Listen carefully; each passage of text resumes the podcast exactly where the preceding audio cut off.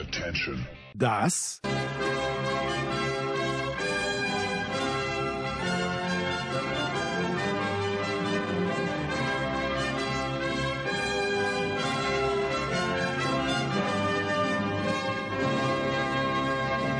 ist Euro fast daily auf Sportradio 360.de.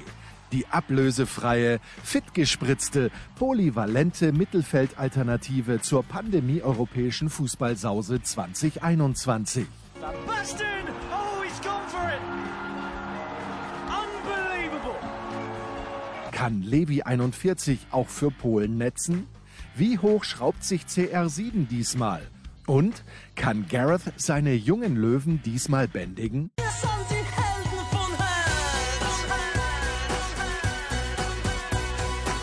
Euro fast daily. Jetzt präsentiert von bet365.de, dem beliebtesten Sportwettenanbieter der Welt. Neukunden erhalten bis zu 100 Euro in Wettcredits. So, so ist, so ist es nämlich mit diesem Geschwätz, das ich gestern abgesondert habe. Da sage ich doch zu Oliver Fasnacht, Oliver, bitte, wenn ein Match bei diesem Achtelfinale in, äh, in die Verlängerung geht, dann doch bitte das Frühe. Aber Oliver, nachdem, wie sich die Belgier in einer Art und Weise hinten reingestellt hat, wie ich es als peinlich beurteile mittlerweile, unmittelbar nach Abschluss, peinlich für eine Mannschaft, die so hoch gelobt ist. Und ja, De Bruyne musste raus, aber ich habe De Bruyne in der ersten Halbzeit so gut wie nicht gesehen. Ich auch nicht. Also ich habe mir echt gewünscht, dass, und ich, ich habe keine Aktien in diesem Spiel, aber wenn sich ein sogenannter Favorit wie Belgien so hinten reinstellt, habe ich keine Sympathie und schade irgendwie, finde ich zumindest, dass Portugal nicht wenigstens den Ausgleich geschafft hat. Wie siehst du das, mein lieber Oliver Fasnacht? Für dich, sage ich mal, ist es gut, weil du ja gestern eben Absolut. genau gesagt hast, ja, du bist zu alt für so einen Scheiß. Sozusagen für so einen Verlängerungsscheiß in den späten Spielen, ne? Wenn ich dich richtig verstanden habe. Absolut richtig. Ja, so gesehen ähm, ist für dich natürlich gut. Ich bin ganz, ich kann dir gar nicht sagen, mir, mich hat tatsächlich das erste Spiel heute mehr gepackt als das zweite. Ähm, und ich bin noch gar nicht richtig, also ich kann noch gar nicht dir so jetzt so sprudelnd äh, so, so eine richtige Analyse bringen zu diesem Spiel. Jetzt versuche ich mal einfach einzugehen auf das, was du gerade sagst, dass, dass du Belgien peinlich fandest, äh, so, also diese Defensive, dieses hinten rein. Vielleicht geht einfach nicht mehr. Ähm, auch wenn die jetzt weitergekommen sind, für mich zählen sie nicht zu den Mitfavoriten. Ähm, auch heute nach dem Spiel haben sie sich jetzt nicht auf die Liste neu draufgeschrieben bei mir, aber ich bin natürlich der Dobe, wenn am Ende Belgien den Titel holt und sich irgendwie durchwursteln. Es sind ja nicht mehr so viele Spiele, die sie gewinnen müssen irgendwie. Ähm, und natürlich ist da mit Lukaku äh, eine Riesenmacht und wenn De Bruyne wieder zurückkommt, vielleicht spielt er dann auch mal so, dass man ihn sieht und wenn man ihn sieht, wird man sicherlich viel Gutes sehen und das sind schon, äh, das ist schon eine gute Mannschaft, so ist es nicht, aber ich finde den Zugang zu dieser Mannschaft nicht. Verstehst du, was ich meine? Ich glaube schon, weil es ist, alles ein bisschen unrund. Das ist alles ein bisschen unrund, finde ich. Äh, wenn man sieht, äh, ich weiß schon, ich habe die Franzosen eigentlich schon länger nicht mehr gesehen und äh, die spielen dann morgen, okay, müssen wir Wen? mal schauen. Die Franzosen, aber ich hatte, ja, genau. ich, hatte, ich hatte im ersten Spiel der Franzosen gegen Deutschland halt wirklich, vielleicht war es kein schöner Plan und ja, die sind natürlich auch defensiv gut gestanden, aber da ist nach vorne, äh, da, da war ein klarerer Plan für mich und ich, ich, ich, Belgien, ich mag die Bräune gerne, wirklich. Ich mochte, ihn- ich mochte ihn, als er bei Bremen war, da besonders, weil ich fast jeden mag, der bei Bremen spielt, weil ich Bremen mag. Äh, und äh, ich bei Manchester City auch, wenn er den Platz hat. Ist alles toll, aber äh, und klar, der, der, hat- der muss irgendwas haben, ähm, weil der, die, die Schulter, die ihm da Toni Rüdiger reingerammt hat im Champions League Finale, die, das das Ja. geht, geht, geht nicht so schnell vorbei. Das, ist, Nee. das spielt alles Ja. eine Rolle. Ja, und dann, äh, dann schießen sie auch noch so ein einfaches Tor, finde Ja, ich. Ja, ja. Das ist, das ist ja wirklich. Ja, ja, ich weiß, was du meinst. Ja, aber uns gehen die Argumente vielleicht oder uns fehlen Ja, vielleicht ja, die Argumente. aber ich, ich- ich, höre schon, wie, wie viele sagen, mein Gott, die beiden kapieren die das denn nicht, wie toll die Belgier das taktisch spielen und wie super und wie gefährlich und Lukaku und alles im Griff gehabt und die Portugiesen haben keine richtige Chance. Ich sag mal, ja, Pfostenschuss immerhin. Es stimmt schon, so riesen, riesen tolle Chancen gab's nicht für Portugal. Da, da, das stimmt ja alles. Und ich, ich gebe auch zu, ich, wahrscheinlich gibt es wenig Argumente für mich oder in dem Fall für uns, aber ich spreche jetzt nur mal für mich, aber ich, aber ich sehe es ja ähnlich. Und trotzdem tut es mir leid, dass es, äh, ich, mich, mich diese Mannschaft nicht.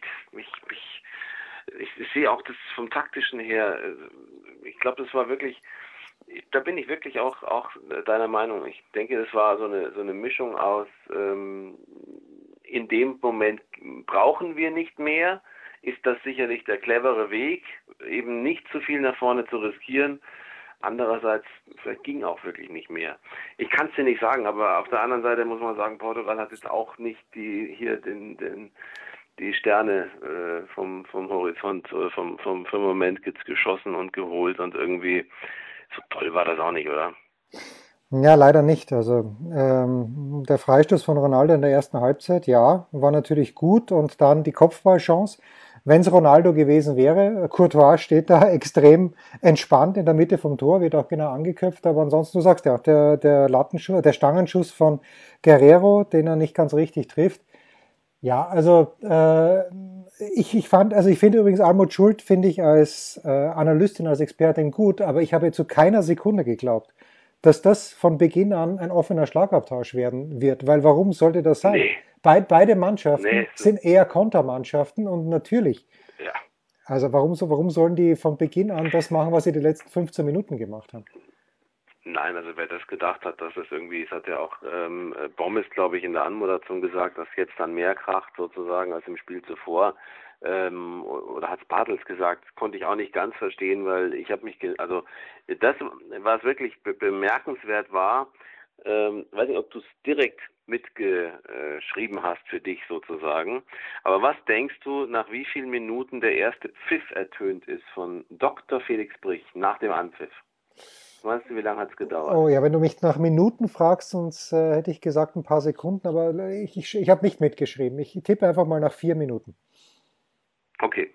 Wenn du noch zehn Minuten und 40 Sekunden drauf nein, nein. dann hast du die, die, die Zeit, also wenn ich nicht wirklich irgendwas übersehen oder überhört habe, dann ist es 14 Minuten 40 bis zum ersten Pfiff und das war ein Abseitspfiff gegen Portugal. Ja, das ist wenig, ja. Ist ah, irre, ja, es ist irre, ja. Und, ähm, Aber es sagt sehr viel, finde ich, über, über dieses Spiel. Also genau über das, was passiert ist, wie wir es erwartet haben. Exakt das habe ich erwartet. Äh, eben so, da alles sich bearbeiten, da ist wahnsinnig viel an, es war ja gar kein Platz, für beide war ja kein richtiger Platz und es war auch ein riesen Respekt voreinander und ich finde, das konnte man sich schon ganz gut ansehen aber, aber so, so, so endgültig gepackt hat mich das Spiel davor mehr. Auch wenn ich wirklich ein, ein großer Freund von taktischen Spielen bin, die auch 0-0 von mir aus auch, äh, auch in der Liga oder so, finde ich alles immer sehr, sehr spannend, wenn man, wenn man da was Taktisches sieht, wenn man das verfolgen kann, unterschiedliche Systeme und äh, dieses, ja, ist klar, dass das Mannschaften nicht offensiv spielen, wenn sie wissen, dass sie nichts riskieren dürfen, weil die Gegner auch stark sind und dieses, äh, dieses Versuchen, das Richtige zu spielen oder eben äh, so richtig zu spiegeln, was, was der Gegner macht, wenn es vielleicht auch mal sinnvoll ist und so. Das finde ich alles super spannend. Aber trotzdem in dem Fall muss ich sagen, äh, fand ich da die Tschechen gegen die Niederlande auch taktisch zum Beispiel ähm, schon sehr, sehr stark. Dazu, mehr gepackt, das Spiel, ja, da, da, da, ja, dazu kommen wir gleich. Ja, mich ja auch ein bisschen, aber da habe ich ja auch, auch eine, mindestens eine Ansage zu machen zu dem ersten Spiel. Mir schwant nur, Oliver, ein bisschen Übles, wenn ich an Italien gegen Belgien jetzt denke, das sind zwei große Namen, aber wirklich nur große Namen, aber ich befürchte, das wird auch, ja, wer das, wer das erste Tor schießt, Tor schießt, wird die ganze Geschichte gewinnen, ist meine Befürchtung. Was denkst du? Könnte sein, ja. Ich meine, die Italiener haben es versucht, gegen Österreich relativ schnell äh, zum 1 zu 0 zu kommen, hätten dann sicher versucht, schnell nachzulegen, wie es bisher ihr Stil war. Das hat aber nicht funktioniert und dann hat man ja gesehen, äh, wie auch, finde ich, mutlos, wie, wie auch ein, ein bisschen, ja, finde ich, ein bisschen zu einfach äh, dann die Italiener in der zweiten Hälfte ähm, gespielt haben, zu ideenlos auch und ich bleibe ja dabei, dass die zweite Hälfte an Österreich geht und wenn es normal läuft, dann gehen die nach 90 Minuten als Sieger vom Platz. Also das war nicht die Verlängerung, die jetzt großartig äh, dazu führt, dass man sagt, wie toll die Österreicher waren, sondern ich finde, es waren immerhin diese 45 Minuten fast komplett in der zweiten Hälfte, wo sie nicht die schlechtere, ganz sicherlich nicht die schlechtere Mannschaft waren. Und äh, diese knappen Entscheidungen, ähm, also muss man auch mal sagen, diese andere Szene wäre ja auch, wir, haben ja gestern drüber gesprochen, es wäre ja auch elfmeterreif gewesen. Es war auch nur minimal abseits zum Beispiel. Ja, also, aber gut, abseits ist abseits, stimmt schon. Aber von Italien waren wir ja beide in der zweiten Hälfte enttäuscht. Da muss schon ein bisschen mehr kommen, aber die werden natürlich auch vor allen Dingen immer wieder aufpassen, dass nicht solche Szenen entstehen, wie sie jetzt zum Schluss x-mal entstanden sind und aus denen ja Lukaku äh, überhaupt nichts machen konnte, weil ja gar keiner mitgelaufen war. Wenn mal einer mitgelaufen ist, dann hat das ja auch nicht, haben sie es ja auch nicht doll ausgespielt. Ähm, also ich, das, also bin ich bin ich wahrscheinlich auch äh, das Gefühl, das du hast, kann ich bestätigen. Also es könnte, das kann dann taktisch sehr spannend werden, sehr schön anzusehen sein. Ich glaube dennoch, dass die Italiener ein bisschen mehr versuchen werden, offensiv zu spielen und ähm, ich hoffe das. Ich hoffe es zumindest. Ja, ähm, da bin ich bei dir. Gut gewarnt sind die sicherlich. Ja, da bin ich bei dir. Lukaku ist in Italien ja kein Unbekannter, wie man so schön sagt. Äh, ich finde auch Carrasco, wie, das aus, wie das ausgespielt wurde, da Ah, das war ganz, ganz schlimm. Das hat mich ein kleines bisschen an Conny Leimer erinnert in der ersten Halbzeit, der Österreicher. Also, ja, es ist nicht, nicht ganz so schlimm, aber fast. Na gut, also Oliver, du, du, ähm, dir hat das erste Spiel besser gefallen. Ich gestehe offen, ich habe die ersten 15 Minuten nicht gesehen von Holland gegen die Tschechische Republik, bin dann aber eingestiegen. Äh, was mich ich dachte, ich bin dann aber eingeschlafen. Ja, das, das wäre schön gewesen. Ne? Der, der, Schlaf des Gerechten war mir, nie, war mir nicht gegönnt. Was mich äh, immens gestört hat, war, wie dieses Spiel präsentiert wurde. Dass Holland oder dass die Niederlande so haushoher Favorit sind und so eine große Fußballnation. Und ja, wenn man sich überlegt, okay, äh, Frankie de Jong spielt bei Barcelona, Weinaldum spielt, spielte bei Liverpool, ähm, das ist natürlich, das ist natürlich gut. Aber es ist nicht so gut, dass ich sage, dass die zwingend so hoher Favorit und die haben sich nicht 2018 für die WM qualifiziert und haben bei aller Liebe zu meinen Österreichern wahrscheinlich die leichteste Vorrundengruppe gewonnen. Zwar ohne, äh, ohne Punktverlust, aber dennoch gegen die Ukraine, das war nicht unglücklich, dass sie dann 3-2 gewonnen haben. Und das hat mich gestört. Also für mich, du hast, ich kann mich nicht mehr erinnern, was du gestern gesagt hast, aber ich meine, dass du gestern gesagt hattest, dass du die Tschechen gar nicht mal so als krassen Außenseiter siehst, aber ja. die, diese, Über, diese Überhöhung der Niederländer davor. Also ja. das letzte gute Turnier, okay, 2014 war in Ordnung, 2010 war sehr gut. Äh, die habe ich nicht verstanden, aber vielleicht gehört das dazu zum Business. Vielleicht ist das auch eine Sehnsucht, dass viele sie gerne ein bisschen überhöhen würden. Denn äh, das 3-2 gegen die Ukraine, das, ähm, das war jetzt nicht so, dass man zwingend äh, davon ausgehen musste, dass die dann noch das Siegtor schießen, nach der tollen Aufholjagd äh, mit den zwei Toren äh, Jamolenko, Jaremczuk und dann hat der Dumfries in der 85. Ich habe gerade nochmal hier mir die Zahlen geholt, der dann dieses 3 zu 2 erzielt. Das war auch ein gutes Unentschiedenspiel am Ende und sie haben eine 2-0-Führung hergegeben. Ähm, dann hast du dieses Spiel gegen Österreich. Kann man jetzt auch sagen, also so schlecht hat Österreich da nicht gespielt. Es sind halt die Dinge ganz gut gelaufen für die Niederlande, aber für, für mich war das jetzt auch kein, kein, kein Klassenunterschied, wo man sagt, das ist jetzt die Macht eins gegen irgendwie eine B-Mannschaft, also vom, von der Form her Österreich klarer Außenseiter, hat nichts auf die Kette gebracht, würde ich auch nicht sagen. Und Nordmazedonien hat auch nicht komplett schlecht gespielt gegen die Niederlande. Ja, und jetzt war es eigentlich letztlich so der, der erste große Test, kann man vielleicht so sagen. Und äh, siehe da, äh, gewogen und für etwas zu leicht befunden, weil für mich einfach die Tschechische Republik das bessere Kollektiv war. Und äh, letztlich auch äh, irgendwie auch gefährlicher, auch torgefährlicher. Ich kann mir nicht helfen. Mir hat es irgendwie alles von den Niederländern, es war schon wieder so eine Verspieltheit. Es war schon wieder dieses, wir sind, wir sind irgendwie schnell, wir sind jung und wir sind unglaublich äh, Wand und und äh, irgendwie technisch toll drauf und so, so ein Berauschen an sich selbst hat da, finde ich, schon wieder stattgefunden. Und ich hatte nicht den Eindruck, dass, äh, dass Frank de Boer das richtige System spielt mit den Niederländern, weil zum Beispiel die Flügel, die waren ja nie besetzt.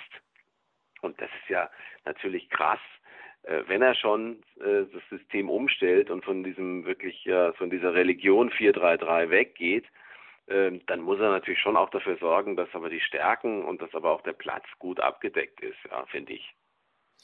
Naja, und dennoch, Oliver, ich gebe dir in allem recht, aber äh, Malen, wie, also der geht da durch, steht, hat alle Zeit und spielt das so schlecht aus, diese Chance, wo er allein vor dem Torwart steht. Ähm, und natürlich, wenn es 1-0 steht, äh, die, die Aktion mit der roten Karte war ja danach. Die, das ist ein anderes Spiel, der muss rein. Der steht allein vom Tormann, der muss rein. Ähm, ja. Das war ganz schlecht gemacht und ich glaube, Thomas Bräuch hat es eh gesagt in der ARD, der muss sich den Ball auch weiter, der hat so einen Geschwindigkeitsüberschuss, der muss den Ball letztlich ähm, vorbeilegen und zwar um drei Meter und dann einfach nachlaufen.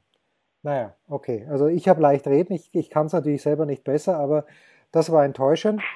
Ähm, ist es dir auch so gegangen, wenn man Antonin Barak sich anschaut bei den Tschechen? Äh, für mich ein bisschen die Wiedergeburt von Hans-Peter Briegel. auch weil er die Stutzen ja, relativ, weit, relativ tief trägt. Ja. Aber solche Spieler brauchst du, ne? Das ist, das ist ja das Schöne.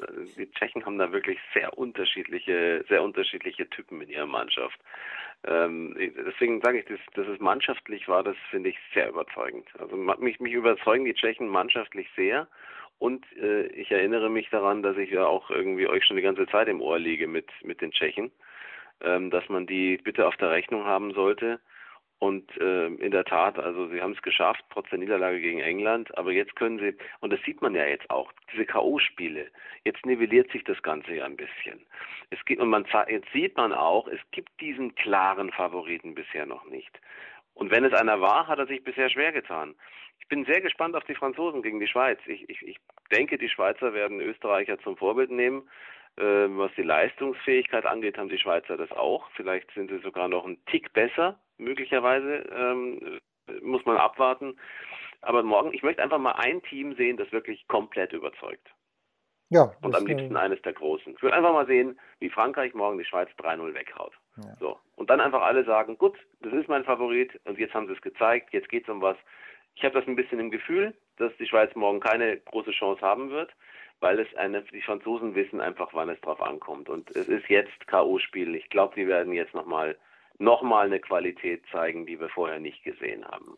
Und ich glaube auch nicht, dass Shakiri jeden Tag so spielt wie gegen die Türkei. Das ja. ist eher nicht möglich. Und ich glaube halt auch, wenn. Da war er stark. Da war ja, da war, stark. war stark. Aber ich glaube halt auch, dass, okay, wenn, wie, du, wie du sagst, wenn jetzt haben wir K.O.-Phase, jetzt ist vielleicht die Konzentration auch ein bisschen mehr da, jetzt werden die Konter besser ausgespielt, wenn sie denn überhaupt zu Kontern kommen. Aber wenn sie 1-0 in Führung gehen, die Franzosen, dann wird Platz da sein. Und da erwarte ich, da erwarte ich mir dann schon, dass Mbappé oder Griezmann dann irgendwann mal abziehen und Benzema vorne auch äh, ein Wort noch, Oliver, weil ich, weil jetzt so nebenbei auch die. Darf ich, darf ich, darf ich ja, bitte, bitte, sag, bitte. Ja, natürlich. Einzige, einzige Hoffnung für die Schweizer ist vielleicht der Schiedsrichter, der Argentinier bei der EM, ähm, weil ich fand den bisher am wenigsten überzeugend.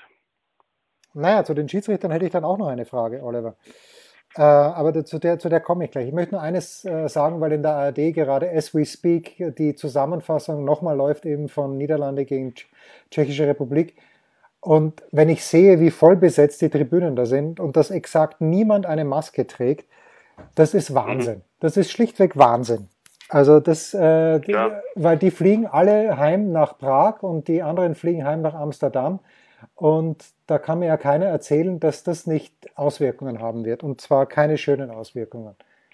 Aber das ja, nur nebenbei. Das ja dann auch dann mit England sehen. Ja, gut, du, du erinnerst dich an, an unsere, ja, unser erstes Show, Gespräch, ja. In der, ich, in der ich gesagt habe, dass ich eigentlich, wo es um die großen Themen dieser EM ging, und ich gesagt habe, dass äh, das Hauptthema zwar der Fußball ist, aber das Thema dann, das klare Thema, das momentan überhaupt nicht richtig besprochen wird, ist das, was hier unter Pandemiebedingungen stattfindet. Das ist eigentlich für mich der wahre Skandal. Ja, ist, also, ist, also und schau dir England an. Jetzt hört man heute davon, dass äh, Schülerinnen und Schüler in England irgendwie massiv sich anstecken und, äh, und, und jetzt wurde ja heute auch, wurde ja auch schon zurückgerudert, ne, von wegen, äh, hier, wir hatten ja in London, was hatten wir, 14, 18.000 oder sowas, glaube ich, oder 19.000? Ja, also es waren ja für ja Österreich, bisschen, Österreich, Italien, Entschuldige, waren ja, glaube ich, 40.000 geplant und dann ist es weniger als die Hälfte. Ja, genau. Ja. Ganz genau. Also sie merken jetzt auch, vielleicht auch nur, um dann eben gegen Deutschland noch mehr reinzuholen, aber es ist für mich unverantwortlich. Die ganze Nummer ist komplett unverantwortlich und ähm, da soll sich keiner nachher nochmal beschweren dann, wenn was ist. Aber es ist dann, muss ich schon sagen, äh, eigentlich fast ein Skandal. Also deswegen, ich meine, ich bin sowieso der Meinung, diese EM hätte nicht stattfinden dürfen, so wie sie jetzt stattfindet. Also auch mit Reisen und all diesen ganzen Dingen. Ähm, ich, ich, ich wäre dafür gewesen, man hätte sie einfach nur, wenn überhaupt, an, an drei Orten gemacht, äh, ausgetragen und alles ohne Zuschauer. Aber ich weiß, dass ich damit natürlich vielen auf die Spaßbremse getreten hätte. Aber das, das hätte ich, das Risiko hätte ich, einge, wäre ich eingegangen. Ja, und da sage ich auch, ähnlich. ja, da sage ich auch, da hätte halt München, äh, so, so nett das ist, dass Leute hier waren, hätten gesagt, wisst, wisst was, in drei Jahren findet die Europameisterschaft sowieso in Deutschland statt. Wir verzichten jetzt drauf.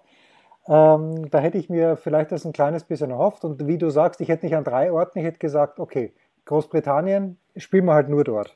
Das reicht, reicht völlig. Oder so, ja, ja. Oder an drei Orten in einem, in Ja, einem, genau. einem Land sozusagen. Ja, spielen oder wir in in- einem Austragungsort. Spielen wir in Genau, Manchester, spielen wir in Liverpool und spielen wir in London. Oder spielen wir nur in London, da gibt es eh genug Stadien, wäre auch eine Möglichkeit gewesen. So. Könnte, hätte man vielleicht auch machen können, vielleicht nochmal, hätte man allerdings vorzeitig schon mal vorplanen müssen. Ne? Wäre auch, äh, ja, man hätte auch in, in München spielen können, aber halt ohne Zuschauer. Ja, das ist ganz ja, einfach. Das, ja, Also das das wäre auch möglich gewesen. Machst du, machst du München, München, Köln, Hamburg von mir aus und äh, halt alles ohne Zuschauer, ohne Fans. Klar, das ist dann nicht das, was die UEFA will, aber wir werden schlimme Folgen möglicherweise sehen dadurch. Ja. Und äh, ich will es nicht verschreien, aber dass das nicht normal laufen kann, ist eigentlich jedem klar, oder? Ja, Also- einfach heute dieser Kontrast, weil man jetzt sieht hier in Budapest die Hütte voll, wo auch sonst. Und dann, dann geht man zurück nach, äh, nach Sevilla, wo die Leute, und wo, wo diese Durchsage, wo man diese Durchsage dann auch hört. Ja, bitte halten Sie fünf Meter Abstand und ja, es, ist, es ist einfach komplett absurd. Ja, also das ist, es hätte diese, ich schaue mir auch jedes Match an und ich bin ja auch so ein Sacker und natürlich gefällt es mir besser, wenn Stimmung im Ja. Stadion ist, aber es ist Ja. einfach, es ist, es ist ganz, ganz schlimm. Jetzt, Oliver, musst du mir erklären, ähm, in den eigenen Worten, also morgen Kroatien, Spanien, 18 Uhr. Morgen zwei, wie ich finde, also das erste Spiel ist von den Namen her gut und das zweite ist aus den Aspekten, die Oliver, wie ich finde, genannt hat, auch gut. Dass wir immer mal schauen sollten, die Franzosen sind die wirklich so gut, wie viele, wie wir glauben. Aber im ersten Spiel sind die Spanier gegen die Kroaten, also hier bei bet365.de, haushohe Favoriten, haushoch. 1,57 die Quote und 6,5 die Quote für einen Kroatien-Sieg. Sehe ich überhaupt nicht. Sehe ich null. Sehe ich null. Das ist für mich ein komplett ausgeglichenes Spiel. Und äh, wenn, wenn, wenn ich wirklich Geld setzen müsste, dann würde ich eher auf die Kroaten, eher auf die Kroaten als auf die Spanier setzen. Weil die Spanier Klar, haben gegen die auch Slowakei. entsprechend spannend ist. Naja, aber nein, aber weil, weil, die, Nein, äh, verstanden. weil die Spanier, also wenn sich der slowakische Tormann die Kugel nicht selbst reinhaut, keiner weiß bis heute, was der wollte, dann, dann schaue ich mir das aber mal an, dass die Spanier das, das Match gewinnen. Weil das, ja, das hat jetzt, aber das ist halt jetzt so diese, diese, diese Euphorie, die äh, unterstellt wird. Und Euphorie nach einem 5-0 gegen die Slowakei mit in, wie gesagt, wie du es ja sagst, die Entwicklung bis hin zu dem Eigentor, da war ja nun relativ wenig von Spanien. Da dachte ich mir noch, siehst, es wird schon wieder so ein Gegurke. Es wird wieder so ein langes 0-0 vielleicht und dann werden die Slowaken irgendwann wieder Oberwasser kriegen. Ähm, dass die weiter sind, ist ja okay. Ja, dass die Spanier jetzt im Achtelfinale sind, okay. Aber sie haben Schweden nicht geschlagen, die Spanier haben Polen nicht geschlagen und die Spanier haben gegen die Slowakei profitiert nach 29 extrem zähen Minuten von eben dieser Wahnsinnsaktion vom Torhüter von, von der Slowakei. Ja. So, da hat er einfach die, die Orientierung verloren und es ist halt eine once in a lifetime äh, äh, Pechnummer gewesen wahrscheinlich oder vielleicht macht man sowas zweimal wahrscheinlich gar nicht. So und jetzt müssen sie müssen sie ran. Jetzt kann man natürlich sagen, okay, aber die Kroaten haben die uns bisher überzeugt Nö, auch nicht. und da kann ich natürlich leider auch nur sagen, nö, auch jetzt nicht so, denn die haben einfach Glück gehabt in dieser Gruppe. Die Gruppe kann ja auch anders ausgehen. Wenn die Schotten gewinnen, sind die Schotten im Achtelfinale. Äh, trotzdem waren für mich die Kroaten von Anfang an die, die mit England äh, äh, und der Tschechischen Republik da kämpfen. Und ich hätte von den Kroaten von Anfang an mehr erwartet, auch wenn es jetzt nicht mehr die ganz goldene Mannschaft ist und äh, sicherlich äh, es schon bessere Nationalteams aus Kroatien gab. Aber das ist ja nun verdammt nochmal immer noch ein gutes Team, ja. Da sind ja immer noch gute Leute drin. Äh, Und deswegen glaube ich auch, dass die Kroaten auch eine Mannschaft sind, die dieses K.O.-Spiel-Feeling haben können. Ich glaube, das ist ein Team, das sich steigert und ich tippe darauf, dass gerade gerade Perisic, ähm, der ja trotz allem auch schon eine tolle EM gespielt hat, Perisic, Modric, auf die beiden setze ich. Ähm, spielen doch beide, oder? Oder ist einer gesperrt? Erzähle ich Blödsinn? Nee, ich, ich meine, sie spielen beide- beide. Ja, sie spielen beide, glaube ich auch. Ja. Die werden, glaube ich, morgen mal den Spaniern ein bisschen was zeigen. Und ich glaube auch die anderen äh, Kroaten, auch erfahrene andere Kroaten, werden den Spaniern mal zeigen, wie es ist, wenn man ständig den Fuß hinten reinbekommt und auch richtig hart bearbeitet wird, keinen Platz bekommt und aber auch schnelle, gute, äh, gute Konter äh, abdecken muss und verteidigen muss. Ich glaube, die Spanier werden so sehr gefordert wie nicht zuvor bisher in diesem Turnier obwohl man sagen kann, dass die Kroaten ja bisher auch nicht nur überzeugt haben, aber ich glaube, das Topspiel der Kroaten kommt morgen. Also ist so mein, mein Gefühl.